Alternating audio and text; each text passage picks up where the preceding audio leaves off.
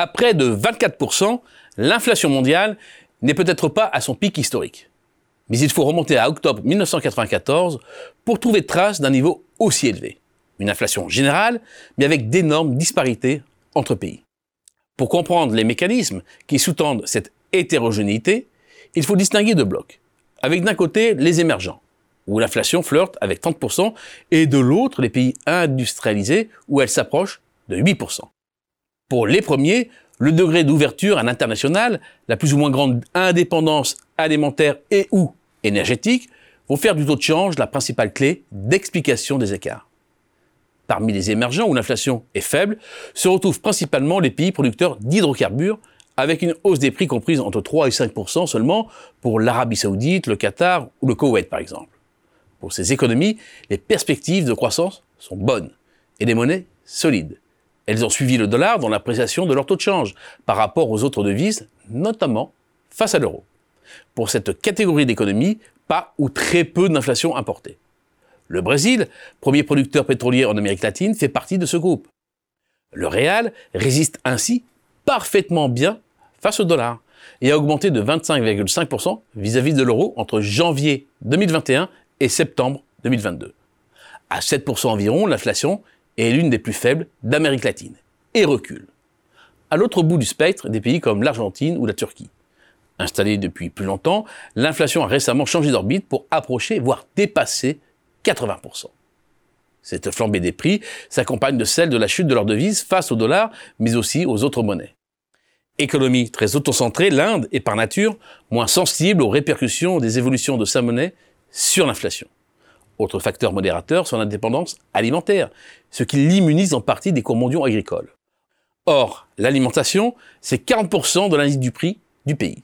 Son talon d'Achille, néanmoins, reste l'énergie, qui représente un cinquième de ses importations et est venue alimenter la hausse des prix, qui reste néanmoins modérée. Dans ce panorama, l'inflation chinoise détonne. À 2,5% environ, c'est des grandes économies celle qui connaît l'inflation la plus basse. Alors que le yuan a reculé de plus de 11% face au dollar et que sa progression vis-à-vis de l'euro est très limitée.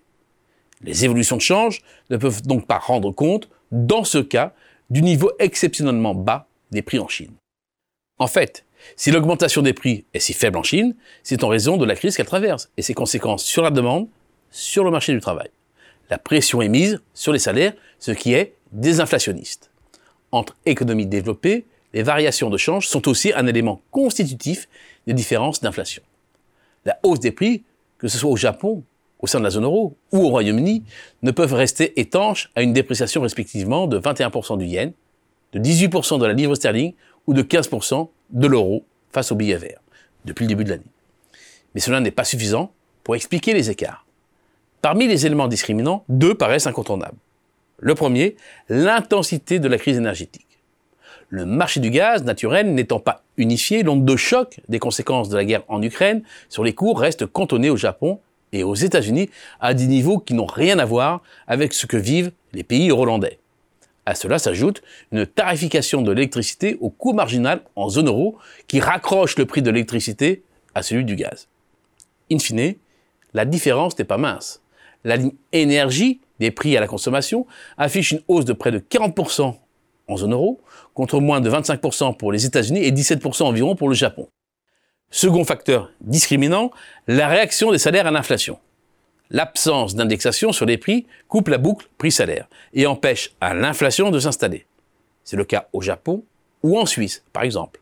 Cela explique aussi pourquoi, malgré une crise énergétique sans commune mesure et une monnaie qui se déprécie, l'augmentation des prix depuis 2021 a été similaire des deux côtés de l'Atlantique. La hausse du salaire horaire a été aux États-Unis 2,3 fois plus élevée qu'en Europe.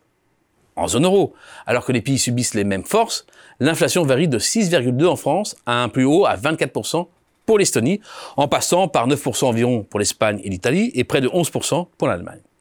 Cette dispersion tient pour beaucoup à la fois aux mesures prises par les gouvernements pour limiter la hausse des prix, ainsi que le poids de l'énergie et de l'alimentation dans leur budget. Le phénomène commun de l'inflation mondiale recouvre donc une très forte hétérogénéité de situations, dont les effets diffus vont reconfigurer maintenant les parts de marché et produire inévitablement des turbulences monétaires et financières en chaîne dont nous ne percevons encore que les prémices.